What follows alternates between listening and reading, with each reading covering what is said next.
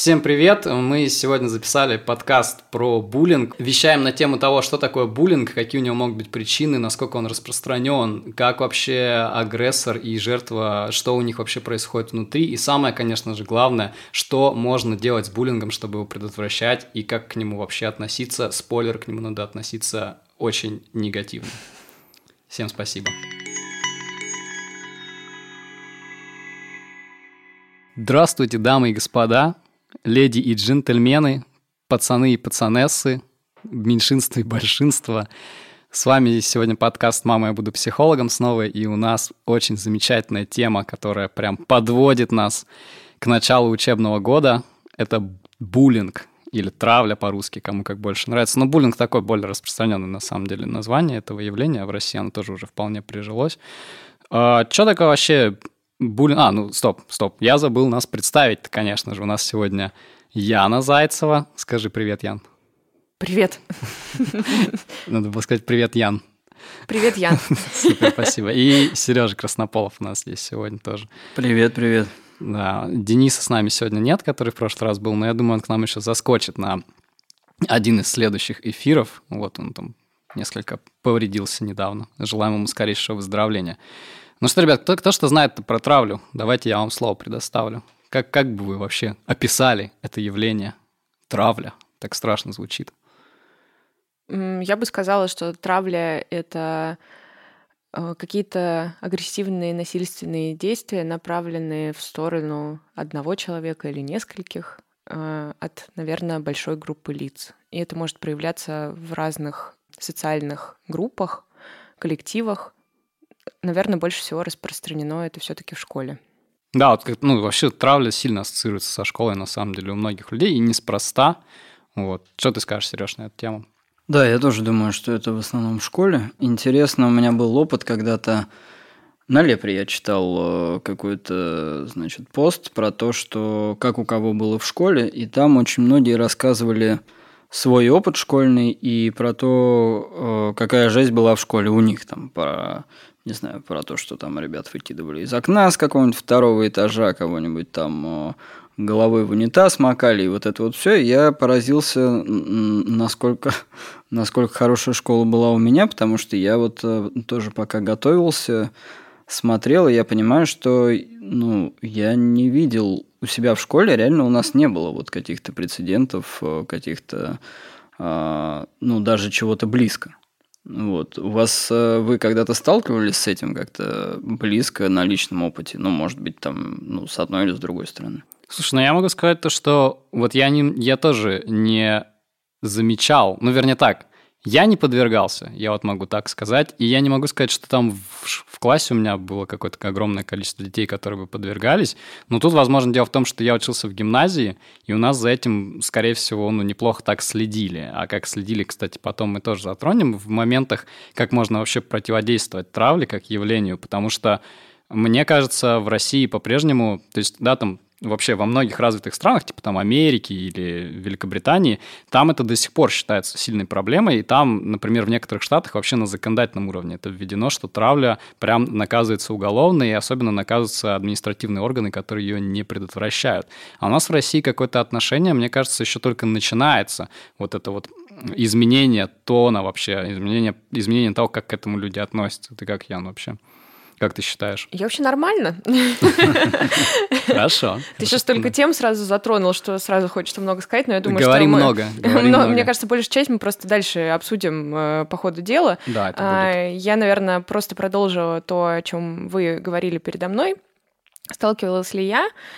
А, я бы хотела, наверное, сказать, что буллинг, он не всегда имеет такую форму, типа макать э, головой в унитаз. Это такая, наверное, крайняя форма буллинга. Такого я никогда не видела, не слышала о таком. Ну, вот лично не сталкивалась. Как я понимаю, вот э, то, что Сережа сказал про макать в унитаз, это больше похоже на все-таки мужскую форму буллинга в принципе. Наверное, девочки такие могут быть, и, и скорее всего такие есть, что в, но больше как будто ассоциируются с мужчинами, как в принципе, более агрессивными биологическими созданиями. А женский буллинг все-таки в других формах чаще проходит. Там, например, игнорирование, какое-то манипулирование. Дружить против. Дружить против тоже, да. И мне кажется, вот с этим а, на личном опыте, ну, я как девушка точно сталкивалась. Во всяком случае, я такое видела я бы даже сказала, что это характерно, в принципе, для женских коллективов. Не для всех, есть хорошие коллективы. Мне, например, очень повезло с этим э, в настоящем, но, в принципе, это для девушек характерно. Девушек, девочек в школе, да, очень. Ну, я согласен, да, что физические какие-то акты агрессии – это такое, скорее, наверное, крайняя форма.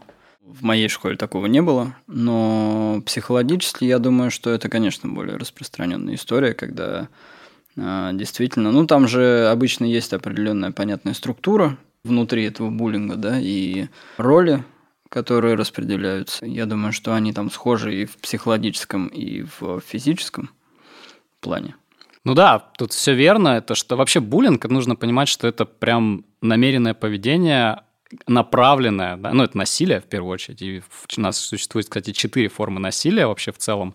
Это физическое насилие, это вербальное насилие, это как раз у нас эмоциональное насилие, психологическое такое, да, и, и, кстати, отдельные формы еще выделяют э, пренебрежение. Это вот очень интересная такая тема, потому что буллинг в виде пренебрежения, когда там, вот это мы все видели в американских фильмах, когда там девочка новая приходит в школу, садиться в столовой к кому-нибудь покушать, и все просто встают и уходят. То есть, когда человек просто игнорируется, это прям тоже, на самом деле, довольно сильная история, и она может даже больше оставлять след на человеке, чем ежели его там обзывают и прочее. Ну и да, нужно добавить, вот прежде чем мы дальше пойдем, то, что буллинг отличается от простой агрессии, грубо говоря, мальчик, который вот именно травит, он отличается от просто агрессивного мальчика тем, что зачастую вот там происходит именно нацеленность на определенного какого-то другого человека. То есть он не на всех бросается, аки зверь, а он именно выбирает себе так называемых жертв. И вот вообще, кстати, что по коннотациям слов, там, жертва, не жертва, как ну, вообще мы такими терминами оперируем или мы как вообще с этим работаем? Можно я немножко к твоей речи э, при, при это примотаюсь, так скажем? Нужно, нужно, а, давай, Потому что то, что ты сказал, а, когда девочка села в столовую, все встали и ушли, и потом назвал это игнорированием. Я не согласна, что это игнорирование, потому что встать и уйти — это действие.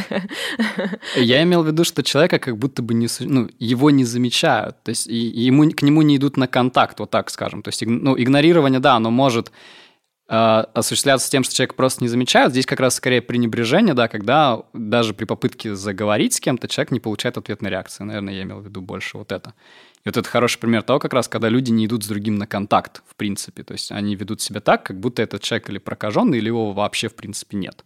И вот это как раз к, э, к пренебрежению, как к форме насилия я и относил. Я, возможно, не, не очень хорошо выразился. Да, да, просто именно игнорирование, оно же подразумевает, что она, она там села, например, да, они ее, она говорит с ними, они ее не замечают и продолжают разговаривать, как будто ничего не произошло. Да, да, я согласен. Это хорошая правка, спасибо. Вот. Что, определяемся что... с терминологией? Да, терминология. Вот э, мы когда готовились, у меня слово жертва ассоциируется все-таки с какой-то негативной коннотацией. То есть для меня, я когда слышу слово жертва, то для меня сразу это представляется, что это какой-то слабый человек, который не может за себя постоять. Э, и, ну, то есть сразу становится как бы за этого человека каким-то образом переживательно, что, ну, кто-то не может за себя постоять, это не очень весело и здорово, это даже немножко, и не немножко грустно. Вот. Поэтому э, мне хочется сразу внести в контекст, что жертва в этом случае это термин, который просто описывает структуру буллинга. То есть жертва — это человек, которого подавляют, да, а агрессор, соответственно, тот, э, который подавляет. Вот.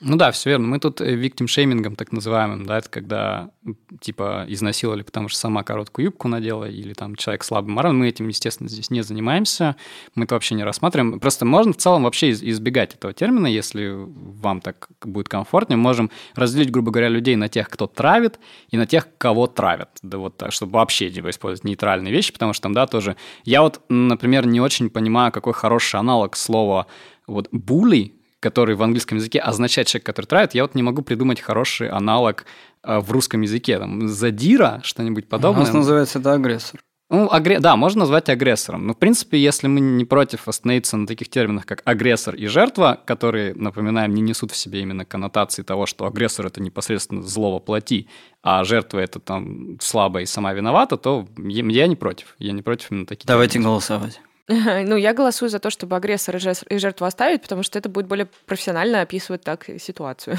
Я согласен. Угу. Единогласно принято решение. Да. Да, даже фальсифицировать ничего не пришлось. Политика. А, вот, да, на самом деле, кстати, тоже я тут поресерчил, так сказать, провел свои исследования. Пиковый возраст буллинга в среднем это 11-13 лет. То есть как раз когда мы примерно входим в подростковую фазу, и вот это вот интересно, потому что, как кто, вот Яна, да, верно сказала, то, что там буллинг разделяют на женский и мужской, назовем его так, то есть то, что мужчины больше склонны к физическому насилию, а женщины как раз к каким-то вербальным и штукам, связанным с отношением в коллективе, это да. Но тут еще нужно добавить то, что даже вот среди мальчиков начинается все зачастую не прям с какого-то там избиения палками сразу на заднем дворе, а с вербальных вещей. Вот. И тут еще ну, нужно четко понимать для себя, что буллинг, естественно, если его не оставить как бы без какого-то контроля, а просто позволить ему распространяться, то он будет переходить, естественно, во все более жесткие, жесткие и жесткие формы.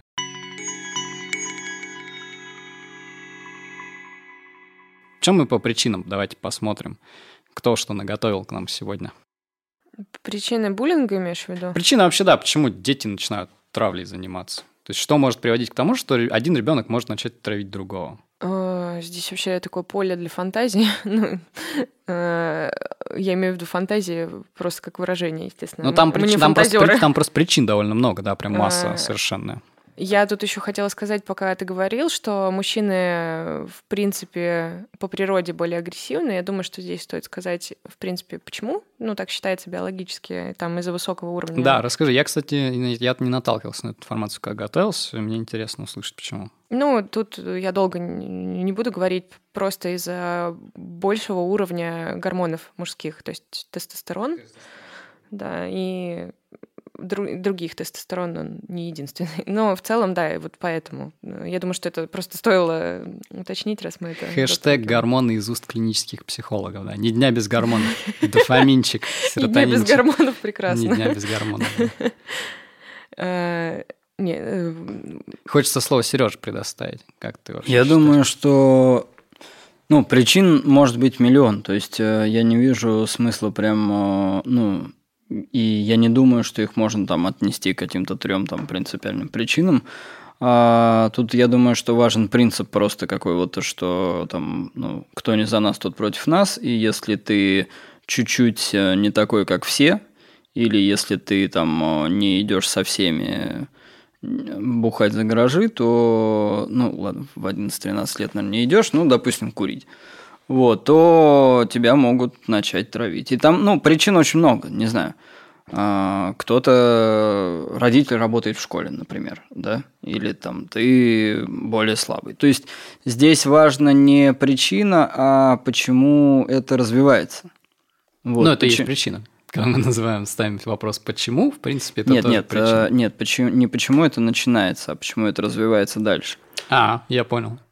Вот, я думаю, что ну, вообще в целом, как бы, если все это разобрать, да, то, как правило, там есть э, кто-то один э, агрессор, да, который э, ведет за собой, и надо сказать, что это не всегда именно явный лидер. То есть тут еще бывает такая история, когда это такие тихие, не тихий, серый кардинал, грубо говоря, да, который, за которым все идут, но э, со стороны взрослых он не воспринимается как агрессор. Mm. И поэтому на него не могут, э, ну, как бы долго не могут понять, что происходит, почему, как бы.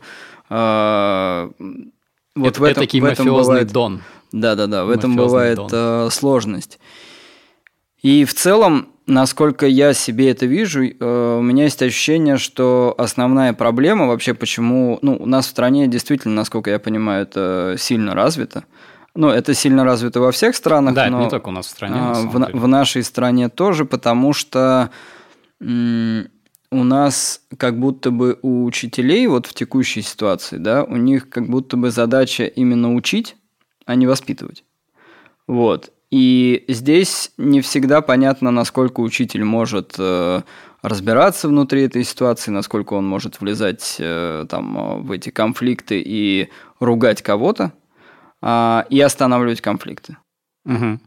Я вот. понял, о чем ты говоришь. Но вообще просто звучит для меня, из то, что я сейчас от тебя слышал, я в целом как бы примерно представляя ситуацию в стране, я, конечно, вижу ее сейчас заочно, кажется, как будто просто нет такого большого критики, и у нас пока еще есть так называемая культура толерантности и принятия ну, как принятие, понятно, что не всем от этого хорошо, а закрывание глаза на травлю в школе. Грубо говоря, вот то, что я говорил, в, в Соединенных Штатах там прям законы есть, в Великобритании у них прям очень активно эта тема муссируется. У нас как будто бы прям вот только начинается вот такое ощущение, что последнее время, там, последние лет пять прям это активно начало э, именно с точки зрения давайте противостоять буллингу, а до этого вот там вспоминаем какой-нибудь фильм «Школа», да, Гай Германики.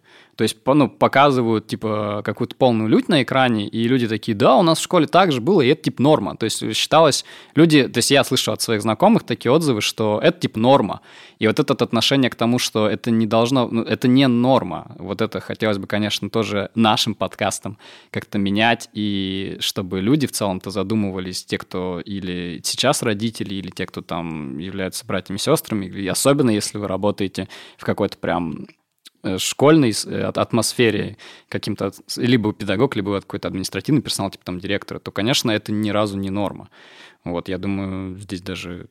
Слушай, здесь, на мой взгляд, еще проблема в том, что э, у нас так устроено, что, знаешь, как в армии, то есть в армии дедовщины нет.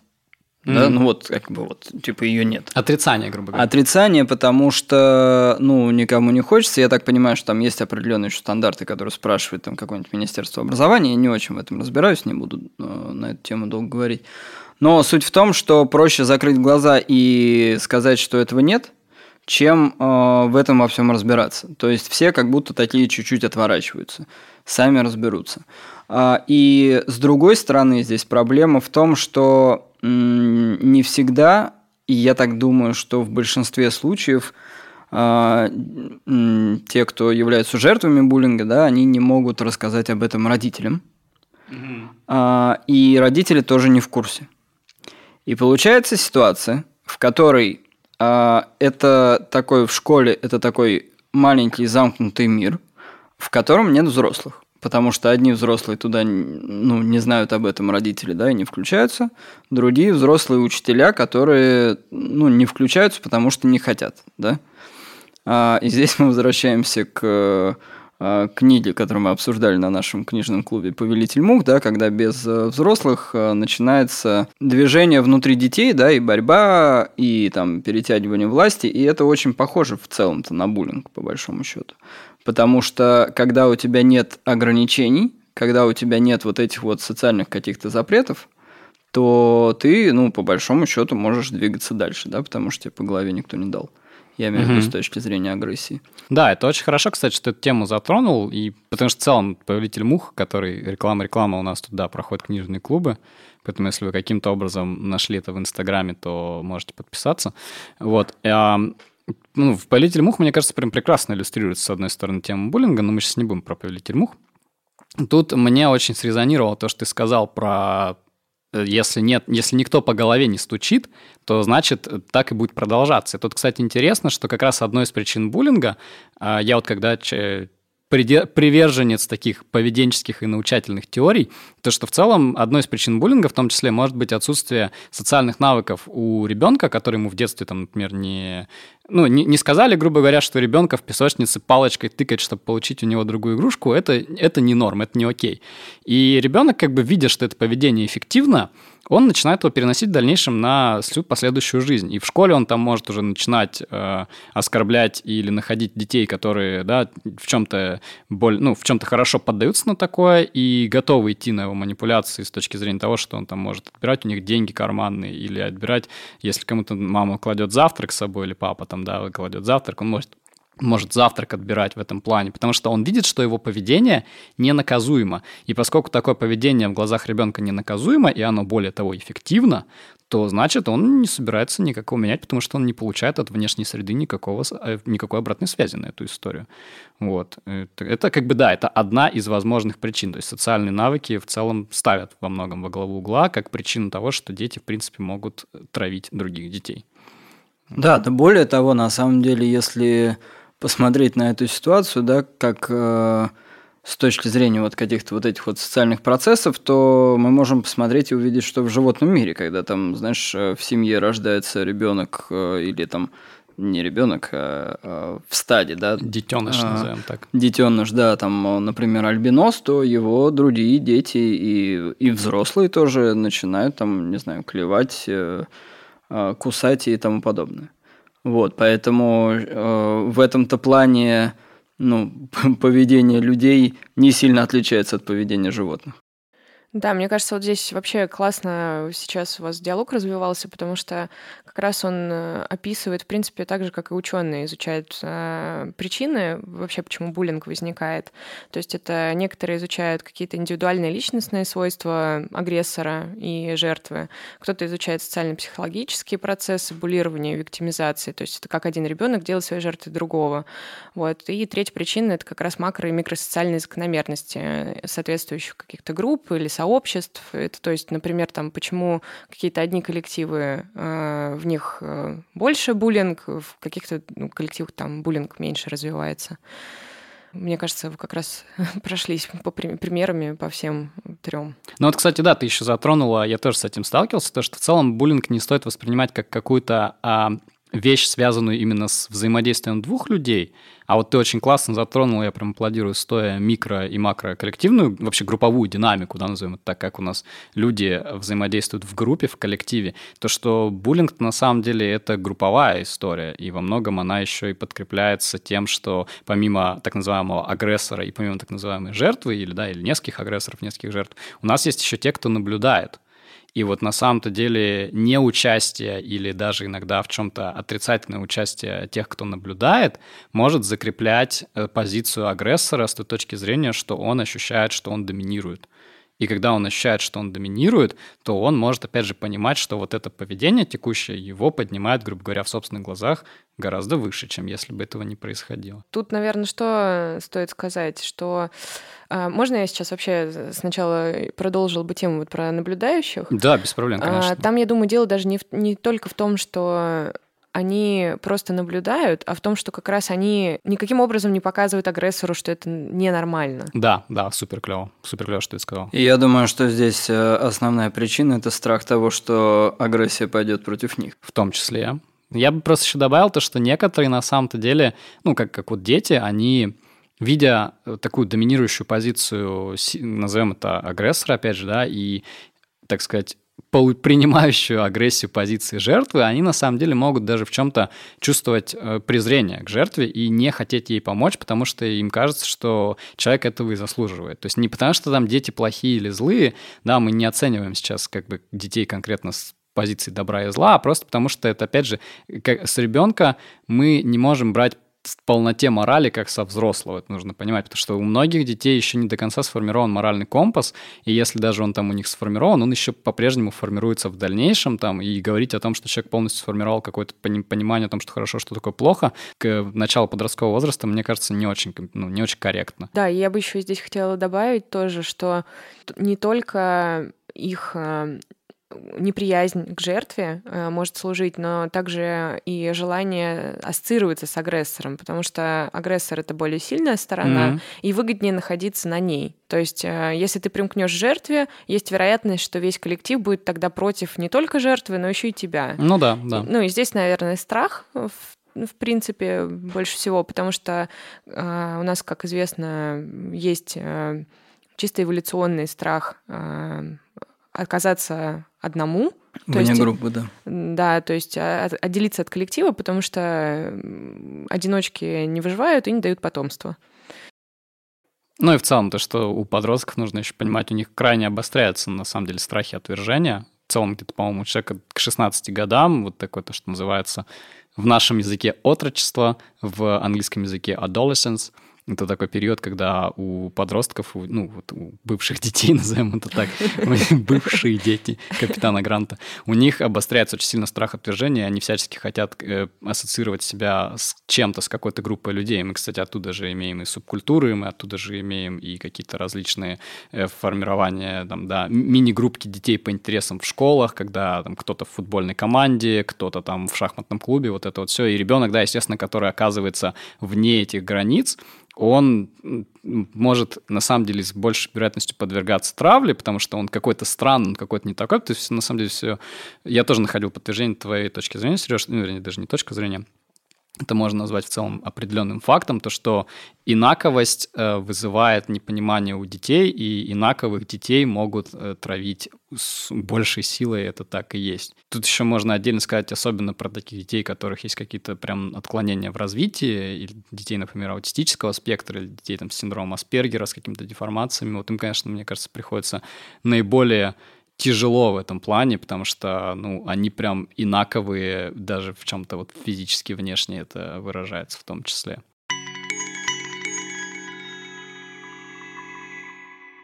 Последствия буллинга. Что мы знаем про последствия буллинга, дамы и господа? А, в целом понятно, что а, если это там какой-то короткий э, период был, да, и там его удалось завершить, э, допустим, посредством а, включения взрослых каких-то в этот конфликт и останов... остановления, остановку его. Остановку, да. Вот, или, ну, в общем, если это был не очень долгий период, то в целом, ну, я думаю, что ничего там принципиально страшного не будет. Э, более того, ну, как бы так или иначе, какие-то сложности и конфликты, они, ну, укрепляют даже в чем-то личность. Но если это период там дольше, чем, не знаю, полгода, то это может личность сломать. Ну, безусловно, это зависит от того психологического да, состояния жертвы, вот, такого общего э, тонуса. Но в целом, да, там последствия могут быть очень э, сложные, страшные. То есть это, ну, крайняя степень, э, с одной стороны, это суицид, вот, или его э, аналог, забыл слово, как называется, ну, в общем, это шутинг, то есть это, шутинг, да, это, это хорошая вещь, мы про нее поговорим еще Это попозже. тоже такая чуть-чуть грань суицида, потому что, ну, человек идет туда и понимает, что, как бы, скорее всего, он оттуда не выйдет, но зато он еще с собой заберет э, всех, э, ну, и докажет, что они не правы. Ну да, ну, скулшутинг, на самом деле, так маленькая ремарочка, это когда дети в школах стреляют, это вот у нас недавно была нашумевшая история с казанским стрелком, но там, правда, все несколько сложнее, потому что у него вроде как э, есть прям энцефалопатия, заболевание головного мозга. Но тут, да, момент в том, что еще стрелки-то на самом самом деле очень многие, если мы там вспомним Колумбайн, если мы вспомним еще какие-то другие инциденты, то они часто после стрельбы сами тоже заканчивают жизнь самоубийством, потому что, ну, нужно сказать то, что тоже еще не, буллинг не является как бы прям напрямую э, причиной самоубийства, он является причинами подростковых депрессий, он является причиной пониженной, ну, очень низкой самооценки, самостыда, аутоагрессии, когда на себя человек прям вываливает огромное количество внутренней агрессии. И поэтому вот именно как раз именно из-за того, что депрессивная какая-то развивается у людей симптоматика, они могут, да, переходить на прям крайнюю крайнюю грань самоубийства. Это, кстати, очень неплохо показано в, фильме, э, в сериале «13 причин почему». Его критиковали, на самом деле, за какие-то аспекты, но в этом плане мне очень нравятся первые два сезона этого сериала, поэтому, кто не смотрел, я, в принципе, могу порекомендовать, потому что во втором сезоне там прекрасно на примере персонажа Тайлера, там есть такой мальчик Тайлер, которого как раз подвергается травле, э, на его примере как раз видно очень хорошо психология школьного стрелка. Вот. Э, я не буду ничего говорить дальше, потому что спойлеры, спойлеры, у нас сейчас весь мир боится спойлеров. Вот. Поэтому кто хочет прям погрузиться в тему травли и особенно того, как вообще формируются школьные стрелки в целом изнутри, вот я прям могу порекомендовать. Вот. А так, да, конечно, последствия травли они еще в них проблема с тем, что они-то могут оставаться гораздо Э, так сказать, зудить гораздо позже, после того, как э, ребенок уже закончил школу, это может и в студенчестве, и даже во взрослой Слушай, жизни. это может сильно поломать жизнь, конечно. Да, да, безусловно, потому что ребенок э, вот в этот момент, как, ну, вернее, подросток, вот в этот момент, когда у него школа, когда у него пик вот этих вот всех социальных историй взаимодействия, он не получает совершенно никакой никакого принятия со стороны сверстников, у него формируется огромное количество каких-то искаженных, неадаптивных убеждений о себе, которые в дальнейшем могут очень сильно ему мешать. Вот. Ну, тут надо, наверное, еще сказать про последствия-то на тех, кто травит. Потому что жертвы, жертвы как бы жертвами. Но... Сейчас по поводу жертв еще хотел добавить, да, давай, что Сереж. ну вот просто если представить, да, ребенок, который э, ходит э, в школу и понятно, что школа это его, ну, мир, и ну как бы он прям большую часть его жизни занимает большую. А, и когда у тебя все окружающее, вот окружающий тебя мир, он настолько ну, плохо агрессивен, да, сложен для тебя, то, что ты каждый день вынужден туда ходить, и в отличие там от нас, э, взрослых, у тебя нет возможности вот так вот взять и там, не знаю, уволиться, поменять работу, сменить партнера или что-то такое, ты понимаешь, что для тебя это замкнутый круг, ты не можешь оттуда выйти. И поэтому действительно, здесь еще я думаю, что если не очень э, близкие да, отношения с родителями, то это прям может быть действительно очень тяжело. То есть, когда ты не можешь э, выйти из этой истории, и для тебя естественным образом получается, что единственный выход это через суицид.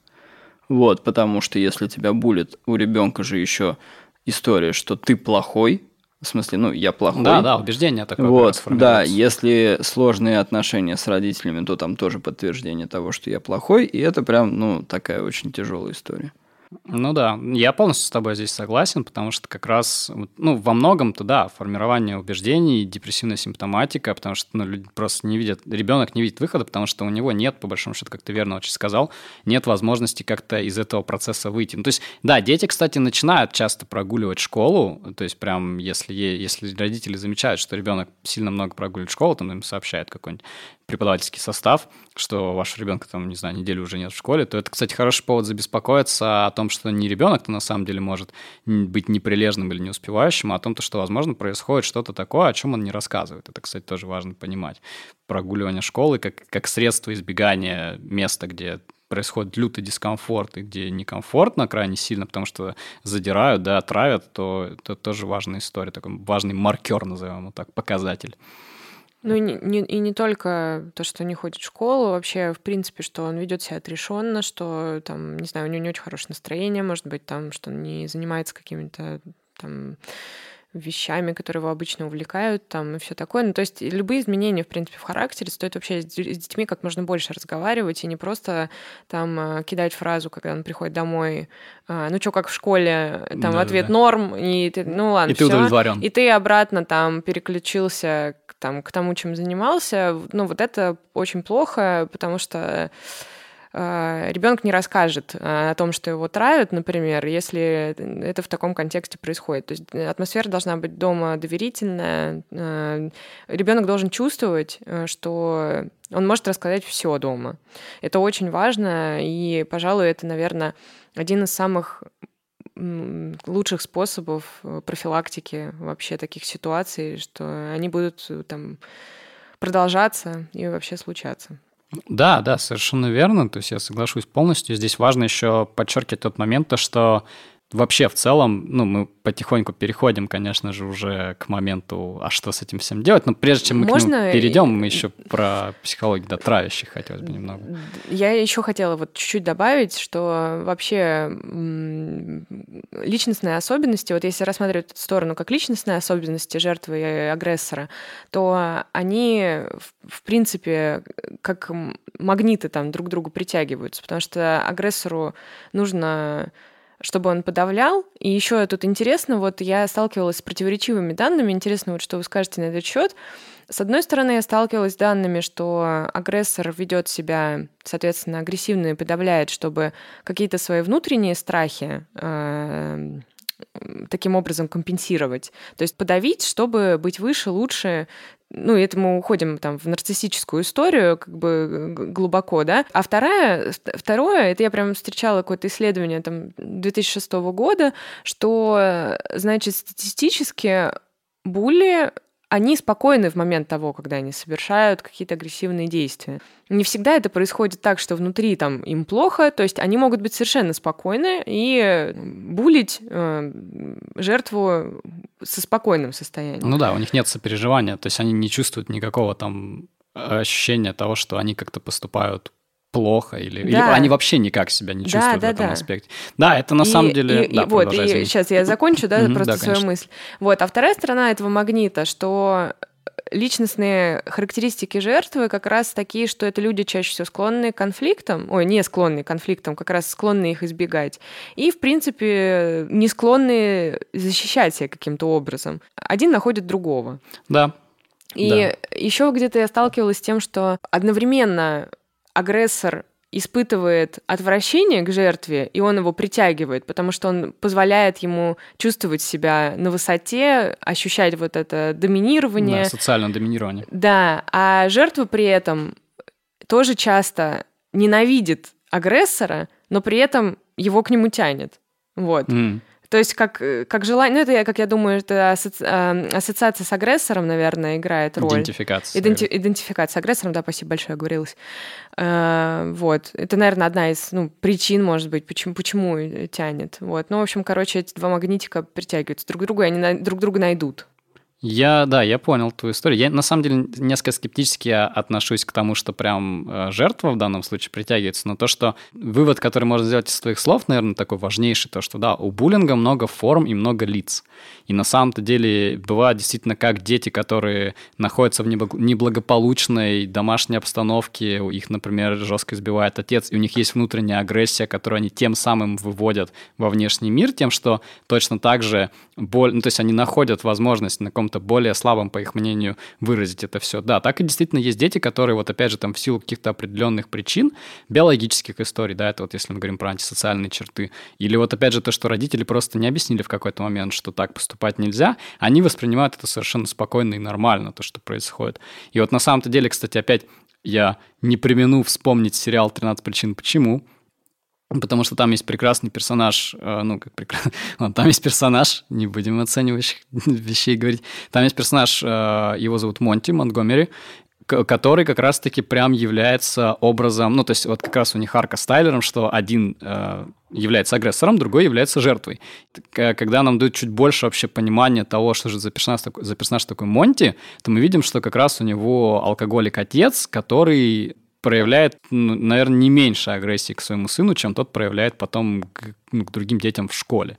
И это тоже важно понимать, то, что вообще неблагополучная обстановка в семье и внутренняя сама боль того, что происходит у травящего ребенка внутри, она может как раз выражаться в таком аспекте. И это опять же к тому, что не стоит оценивать это как-то с позиции добра и зла, или один ребенок хороший, другой плохой. Вот. Ну, я думаю, что здесь еще такая тоже, знаешь, необходимость э, ну, такая компенсация, да, что там как бы вот там вот ты плохой, и тебе нужно чуть-чуть уравновесить это здесь, ну, не тем, что ты становишься хорошим, да, а тем, что плохой становится кто-то другой. Да, ну, то есть, действительно, согласен. То есть, тоже, опять же, это вот про социальное доминирование, которое связано с тем, что человеку нужно как-то вообще в собственных глазах себя поднять. Его внутреннее ощущение себя, оно подвергается такой атаке своеобразной принципе, я говорю, буллинг, у него много форм и много лиц вообще, и много причин, по которым люди булят. Кстати, что самое интересное, на самом-то деле заниматься буллингом могут именно в, в определенных социальных ситуациях э, вполне обычные подростки, потому что проводился опрос матерей в Америке, у которых дети совершили самоубийство, Э, там преимущественно, кстати, по-моему, были девочки. Там такая была история, что многие мамы говорили, что те девчонки, которые травили их дочерей, там, или те мальчики, которые травили их сыновей, они на самом-то деле вне, за пределами школ, они вполне обычные дети. То есть это не то, что там они, не знаю, котам хвосты сжигают и людей бьют на улице прям пора всех встречных. Так что это на самом деле еще и важный аспект того, нужно поднять то, что во многом это еще и такой установка в том, что как вообще коллектив в этом всем. То есть, да, ну, я имею в виду под коллективом, какая обстановка вообще находится социальная вокруг, там, в той же школе, или если мы заходим чуть дальше, да, там, коллектив рабочий, потому что, ну, бывают... Ну, буллинг, на самом деле, в взрослых тоже больше к харасменту относится, поэтому мы сегодня не про это. Но в целом, да, то, что коллективная динамика крайне важна, и вот тут мы как раз подходим к теме того, а как же вообще предотвращать буллинг и что делать с теми, кто ему подвергается активно, как им можно помочь. Слушай, мне кажется, вот ты харасмент здесь э, не всегда это харасмент у взрослых. Например, есть же боссинг тот же, когда просто человек, который э, просто харасмент, он все-таки подразумевает... Э, сексуальный подтекст? Ну да, ну, то есть он же не всегда имеет, далеко не всегда имеет сексуальный подтекст. Я соглашусь, да. А, есть боссинг, это когда просто начальник, в принципе, или человек выше по рангу, или там... есть даже термин какой-то, который на э, букву М, как он, моббинг, моббинг, вот. Моббинг — это а групповая Когда, Да, групповая история. история. То есть это может, это может быть на работе, например, рабочий коллектив Да, тот нет, же. безусловно, безусловно. Вот, то есть, э, ну, в принципе, у взрослых тоже бывают такие формы. Бывают, конечно. И это, кстати, как раз история про то, что некоторые люди, которые в школе травят, они потом переносят формы такого поведения в дальнейшие коллективы, в которых они сталкиваются. Если они не получают какого-то сопротивления от этого, то, ну, грубо говоря, мальчик вот учился в школе, он затравил там детей, потом его после школы э, папа, например, устроил свою фирму на какую-то высокую руководящую должность, и он может подобное поведение, ну, в несколько, понятно, трансформировавшемся виде, он может такое же поведение по отношению к каким-то сотрудникам проявлять на самом-то деле, особенно если он не получает какого-то сопротивления. Но мы сейчас очень далеко уходим от нашей основной темы.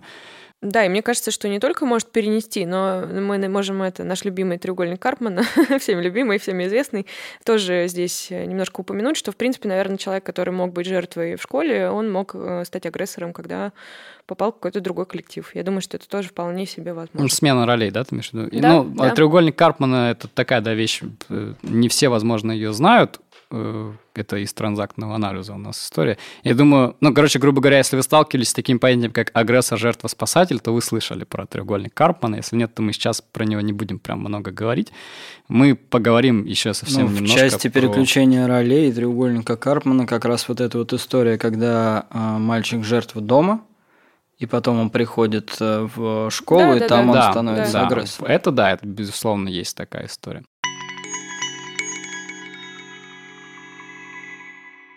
Кибербуллинг отдельно, да, тоже затронем. Потому что такая, это прям тенденция последнего времени. Вот, так что... Слушайте, да, кибербуллинг это вообще такая история. Это прям э, там, где прям буллинг развернулся очень красиво, да, потому что э, возможностей открывается значительно больше – и на самом деле кибербуллинг прям опасная история, потому что м- зачастую намного сложнее, чем в психологическом, естественно, а, плане, чем а, такой школьный буллинг, да, потому что из школы ты можешь вернуться домой, а из сети ты, ну, то есть э, к тебе круглосуточный доступ – Э, через очень разные каналы, и это прям такая история довольно страшная. Вот. И, ну, кибербуллинг бывает очень разный, да, то есть это от просто каких-то там, я выложил фотку в Инстаграме, и мне кто-нибудь что-нибудь неприятное написал, да, до каких-то прям криминальных историй. И такого, к сожалению, довольно много – и здесь, ну, кстати, интересно, сейчас отдельно расскажу про там такие стрёмные истории. Вот, но здесь что интересно, то что мне так кажется, что зачастую агрессорами в кибербуллинге могут становиться э, люди, которые были там отчасти жертвами э, в офлайновом буллинге.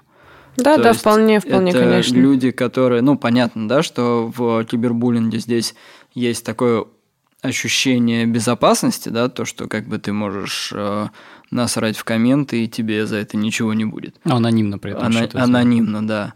Вот. И более того, там можно собрать намного больше количество людей, да, то есть там есть вот э, там агрессор, и у него может быть очень много последователей, и, и там начинается такая ересь, что вот там, начиная про женщин, которые сама виновата, да, что пошла в короткой юбке, вот там вот там, что ты выложила такую-то фотографию, да, понятно, ты шлюха, да, понятно, и вот, э, и там начнется куча вот этого вот всего. Вот. И бывают на самом деле очень стрёмные случаи. Как раз вот э, готовился, когда тоже читал историю про э, девочку, которая в итоге она совершила суицид. А, там история такая, что она, ну, там вела какие-то блоги в Фейсбуке, еще где-то, и, ну, интересно просто. То есть она пыталась там каких-то, это в Канаде, по-моему, было, найти подписчиков, э, просто там выкладывала, как она там поет, танцует, э, веселая девчушка.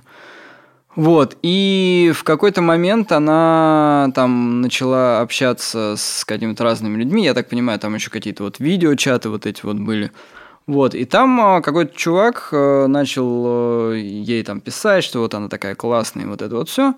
А, и говорит, что, слушай, ты наберешь значительно больше людей, если там сделаешь что-нибудь такое, там, вау, что-то вот э, экстраординарное. Вот, и он на нее давил, давил, давил, и в итоге развел ее, то есть, чтобы она там, я так понимаю, там буквально типа на секунду подняла майку, показала грудь в камеру. Вот. И дальше начинается э, ужас, потому что, ну, то есть, я так понимаю, что там даже какой-то термин к таким людям есть. То есть, он делает скрин, и потом начинает ее шантажировать. Угу. Вот. И там прям это начинаются преследования. А в интернете, ну, понятно, да, то есть как бы она может переехать из одной школы в другую. Я так понимаю, что они переезжали довольно много из одного города в другой но он преследует, он начинает шантажировать, э, рассылает фотографии там всем ее, значит... Э... Ну, коллегам, школьным друзьям, вот да, это да, вот все. Да, да, ну, да, так да. прям, прям натуральный шантаж, да. Да, И если да. из города она может приехать, то из одного интернета в другой она уже не может вот, приехать. Да, и плюс ее, то есть ее при этом постоянно, ну, начинают э, э, гнобить везде, там, там, булить и в жизни, и в интернете. То есть она просыпается, ей там приходит миллион вот этих вот комментариев, что а, бла-бла-бла, и, ну, и прям это жесть. То есть она, я так понимаю, что она сменила там а, школу, переехала в другой город с родителями, они там, ну, причем, ну, полиции на, на тот момент, это довольно старая история, как бы было, в принципе, плевать. Ну, то есть, как бы никто не разбирался с этим. Мгм. Вот, и после того, как она записала прям последнее свое видео, на котором она рассказала, у нее было несколько попыток суицида, вот, последняя была удачная. И до вот этой удачной попытки она записала видео, в котором полностью рассказала свою историю. А, и- ну, и это, конечно, жестко. То есть э, через э, кибербуллинг ну, регулярно там людей доводят до каких-то суицидов. И здесь очень непонятно. Сейчас многие страны, я знаю, что они вводят ответственность за это. Мгм. Вот. Именно уголовно, да, виду? Да, да. А, Там такая, ну, прям а, сложная история, потому что там чувак, который его нашли в итоге. а, Чувак, который ее шантажировал, он, это был какой-то э, чувак из Голландии, какого-то, я так понимаю, культурецкого, что ли, происхождения. Вот, оказалось, что, ну, он прям занимается этим. То есть она была не единственная, у него было много таких жертв. А, Он под разными именами, естественно. И, ну, вот это вот стрёмная история. Поэтому, на самом деле, возвращаясь к предыдущей истории, что э, надо быть в контакте со своими детьми, это нужно делать не только относительно школы, но и а, относительно контента, который потребляет твой ребенок. Ну, не только оффлайн, но и онлайн. Да, да, надо быть на стреме всегда. Да. Вот. И да, вводят э, сейчас э, на самом деле начали работать и у нас на эту тему, и в разных странах. То есть где-то это прям законодательно, у нас законодательства такого нет, но у нас э, там есть прям отдельные горячие линии для де- дети онлайн называется, для детей, которые подвергаются там какому-то буллингу, кибербуллингу, можно туда там говорить, это психологическая поддержка. А, ну, собственно, социальные сети сейчас начали вводить, ну, уже ввели, на тот момент начали, там, сколько-то лет назад, кнопки «пожаловаться», то есть, э, я так понимаю, что разрабатываются сейчас какие-то программы, которые отслеживают а, Ну, алгоритмы вообще, которые на слова реагируют. да, да, да, а- отслеживают такого плана контента, и, ну, то есть э, как-то с этим начинают бороться. Вот, но в целом, конечно, ну, кибербуллинг – это такая действительно стрёмная штука, потому что от одного... Ну, вон, то есть это же может очень сильно менять твою жизнь и очень быстро, да. Есть куча примеров, когда просто кто-то что-то сказал, или, ну, вот там, не знаю, из последнего я помню, Регина Тодоренко. Да, да, да, я вот ее кейс сразу вспомнила. Вот, которая ляпнула что-то, ну, сказала, да, там, не подумав э, в прямом эфире. Ну, он там про жертв насилия сказал, что они сами виноваты, там как раз вот про mm. это была история. Ну, да, да, да. Не, не знаком с вот. этим.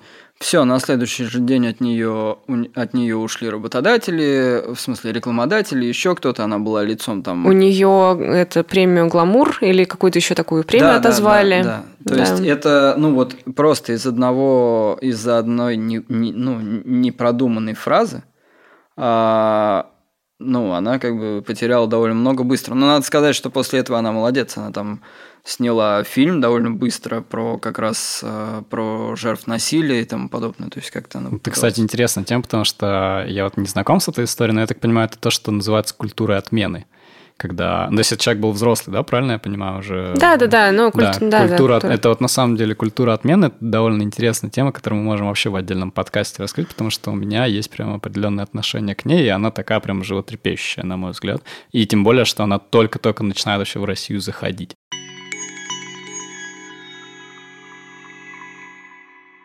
Ну что, поговорим про что можно сделать-то вообще с буллингом. Да, самая приятная часть. Самая практическая часть, скажем так. Ну, не скажешь на самом деле, что практическая, потому что все-таки, как мы накануне обсуждали, все-таки тут получается, что это какая-то э, мультифакторная история. Ну, это комплексная проблема, да. безусловно. И, и нельзя сказать, что там трое ребят, которые просто на подкасте что-то сказали, прям могут ее решить, безусловно. Но, но наша задача, как мне кажется, здесь просвещать народ, нормализовывать ту историю, то, что буллинг это ненормально, грубо говоря, то, что нулевая толерантность, есть такое понятие в э, английском языке zero tolerance. Это когда полное э, неприятие под какого-то вообще явления или эффекта. То есть, там, грубо говоря, нулевая толерантность к буллингу — это прям хорошая тема, которую, как мне кажется, имеет смысл проталкивать в массы, и мы этим примерно сегодня и занимаемся. Я хотела еще, знаете, сейчас что сказать, что, я вспомнила. Так как э, буллинг это мультифакторная история, помимо того, что ребенок э, в идеале должен в семье быть в понимающей теплой атмосфере, знать, что там его выслушают. Очень важно, чтобы в школе какие-то значимые люди, то есть, например, учителя, они не путали буллинг и непопулярность ребенка в принципе. То есть да, очень да. часто, насколько да. я понимаю, буллинг почему происходит? Почему учителя игнорируют? Они видят, что ребенок ну, там меньше общается, чем, ну, как бы с ним меньше общаются, чем с другими, и он просто думает, ну, я не знаю, это интроверт или он там что думает, что просто... Но это просто, ребенок просто, такой, не, просто непопулярный, да, да, что просто да. это ребенок такой. Вот. Тем более дети, агрессоры, я думаю, они все-таки умные, и они не агрессируют напрямую перед учителями все-таки. То есть они это делают... Я говорю, более того, для учителей это может быть э, очень приятный, вежливый там мальчик или девочка, которая... Да вы что, он не может точно. Угу. Да, да, это да. верно. Вот, а на самом деле учителя, конечно, должны быть очень включенными, потому что в школе буллинг, да, больше всего распространенный, и э, тут, тут очень много есть еще ошибок, как ведут себя учителя, потому что есть, э, например, такая история, что учитель может, ну, он видит, чтобы ребенок там непопулярный, да, например, и он такой, ну, я его, наверное, похвалю перед всеми, и тогда это будет отличная история. То есть его вроде как все травят, я сейчас, ну, покажу, что он классный, и, э, значит, это, ну, как хоро... это хороший побуждение. Вот. А на самом деле это может, конечно же, иметь совершенно противоположную реакцию, потому, потому что про него говорят хороший, его опять выделяют от остальных. Это еще, угу. еще одно доказательство того, что он так опять какой-то другой, не такой, как все, не такой, как большинство. Более это... того, а, учитель может сам булить ребенка. Да, конечно. Это тоже прям а, такая, ну, я не знаю, как сейчас, ну, я думаю, что немного поменялось, да, ну, там в, во время, когда я учился в школе, это такая нормальная была практика, когда есть э, любимчики какие-то и какие-то вот там меня не любили, не любила учительница по математике. Вот я прям знаю, она там мне регулярно перед всем классом там что-нибудь такое очень неприятное говорила, и я только, наверное, после там лет 25-30 вдруг понял, что я на самом деле знаю математику. В смысле, не знаю, а люблю.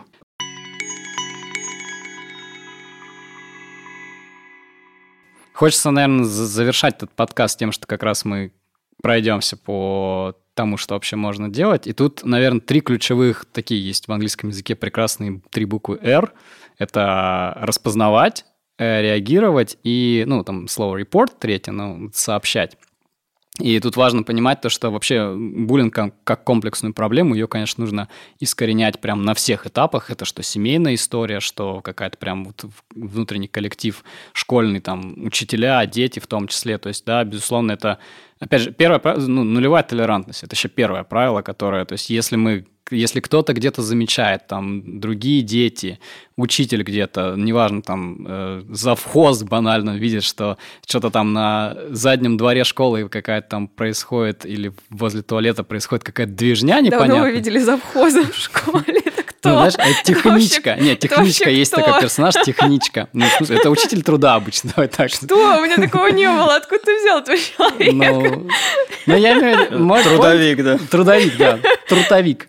Мой, моя мысль как бы здесь в том заключается, что прям весь персонал, безусловно, должен вообще понимать, что это не просто там дети как какой-то фигней занимаются и играют, да, в кавычках, а это как бы может какие-то серьезные последствия Слушай, ну за там э, завхоз на заднем дворе, я думаю, что он, кроме того, что метлой разгонит, он ничего не сделает. Я считаю, что Я- здесь я основная мысль ответственность... не об этом. Мысль о том, то, что все равно он должен как-то это кому-то вышестоящим людям доносить, и нужно понимать то, что и персонал, да, понятно, что мы не в утопическом мире живем. Так что, дорогой завхоз, если ты нас слышишь, имей в виду.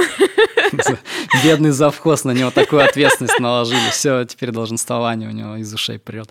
Ну ладно, а, тут, да, ну, то есть как бы важная история, то, что и учительский состав, и преподавательский состав, и главное, что дети, они тоже должны понимать то, что это ненормально, это, это, это нужно сообщать, нужно выносить, потому что на самом-то деле а, еще что, что важно понимать, то, что какие-то репрессии, да, там по отношению, ну, ладно, репрессии не очень хорошее слово, но ребенок, который травит, должен понимать, что подобному поведению здесь не место. И люди, которые являются, так сказать, наблюдателями за этим, там, это и дети, и учителя, и прочие другие люди, они тоже должны нести такое сообщение, что этому здесь совершенно не место, и мы так здесь себя не ведем. Это вот, мне кажется, крайне как Да, раз. и именно не в такой форме, что наказывать агрессора перед всеми, потому что это тоже чаще всего имеет негативные последствия. Негативный, да. Это именно должна быть не агрессивная форма, просто показывать, что ну, это неуместно, это не... Да, да. То, есть, то есть формирование такой, как бы, грубо говоря, повестки социальной того, что мы не приветствуем насилие как бы вообще в любой форме в данном случае. Мы, когда у нас происходит общение, это цивилизованное общение, которое не, не приемлет как бы там оскорблений, не приемлет физического насилия и подобное поощряться точно не будет. Хочу все ответить на твой вопрос, а что же делать? В- в- Ну, мою мысль на эту тему, что, Давай. Безусловно, это ответственность учителей и родителей, если мы говорим про школу. Присутствие взрослого человека в ситуации, да, ну, как бы, если он не будет прям совсем извне, он будет понимать, что происходит, это уже может останавливать ситуацию. То есть, если родитель будет в курсе, то это может остановить ситуацию, потому что поэтому дети, если э, вы участвуете с какой-то с той или с другой стороны в буллинге, то обращайтесь к завхозу. Да, ну, к, к любому, да, к любому значимому завхозу в вашей жизни, к любому Да. взрослому. Еще тут важный момент, что вот я просто Сережиным словам хотела бы прям маленький тезис добавить. Если вам ребенок а, жалуется, что его каким-то образом подавляют, обижают и так далее, родитель, э, ну, с психологической точки зрения, не должен вмешиваться в детский конфликт. Это должно иметь другую форму.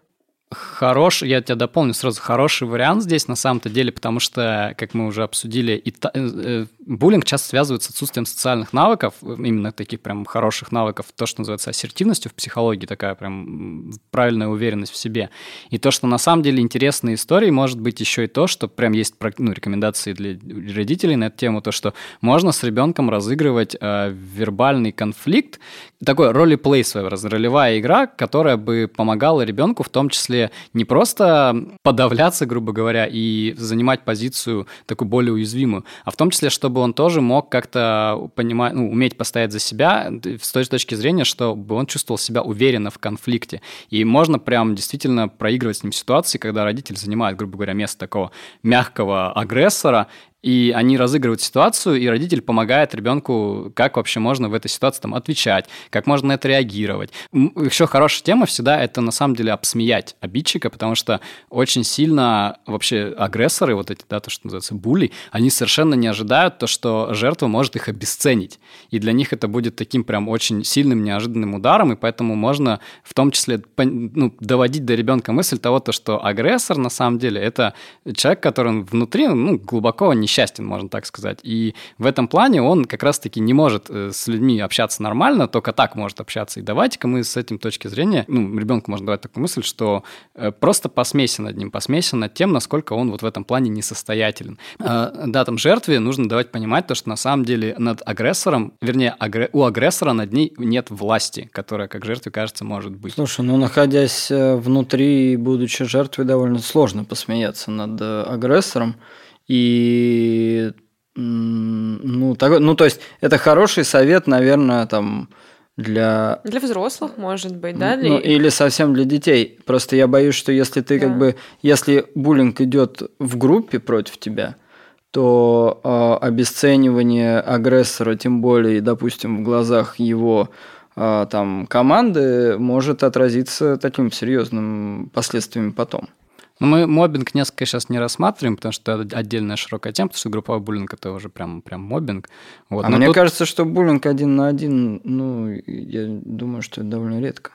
Да ну, не, не, это, это на самом деле распространенная история, и в этом плане как раз-таки буллинг, ну, то есть у, у агрессора может как бы быть такая своеобразная свита, но вот это вот то, что, если мы говорим именно про какие-то стартовые, да, начальные э, формы буллинга, особенно там на ранних коллективах, в школьных коллективах, так называемых, детских, то вот как раз это вот групповое наседание, когда там, например, пять девочек э, очень как-то красиво, да, хитро, да, назовем это так, очень как-то хитро прям гнобят э, другого подростка, другую девочку или другого мальчика, это уже какие-то более поздние стадии на самом деле. Ну, это очень тонкий момент потому что я вот думаю, что в в классическом виде все равно это в коллективе так или иначе происходит, потому что вряд ли ну, агрессор и жертва, конечно, могут быть и наедине, но чаще всего, раз это школа, то это какая-то групповая история. Вот, и есть просто ярко выраженная жертва, ярко выраженный агрессор, но у агрессора как будто бы вот всегда есть какая-то свита.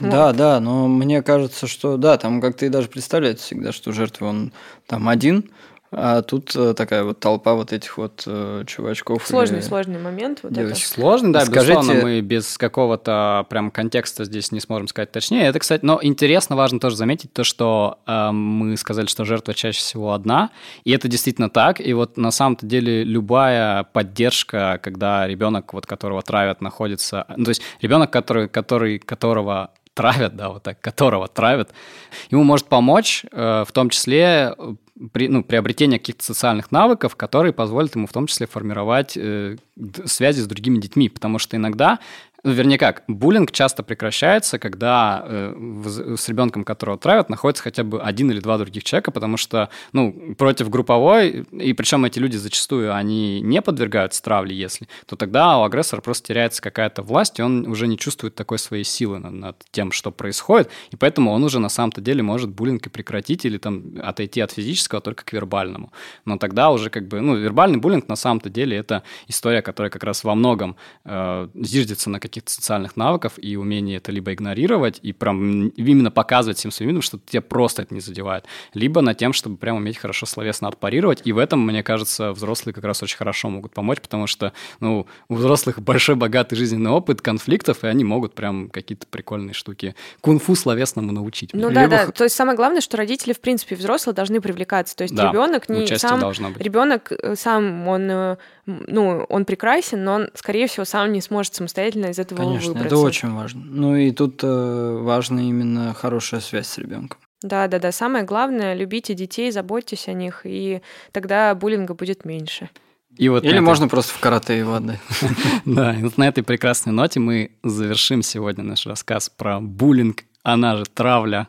И увидимся с вами, услышимся с вами на следующих подкастах. Всем психического здоровья, дамы и господа, и там вот все то, что я вначале говорил. Меньшинство и большинство. Все, всем пока. Пока-пока, ребят, пока, спасибо. Пока.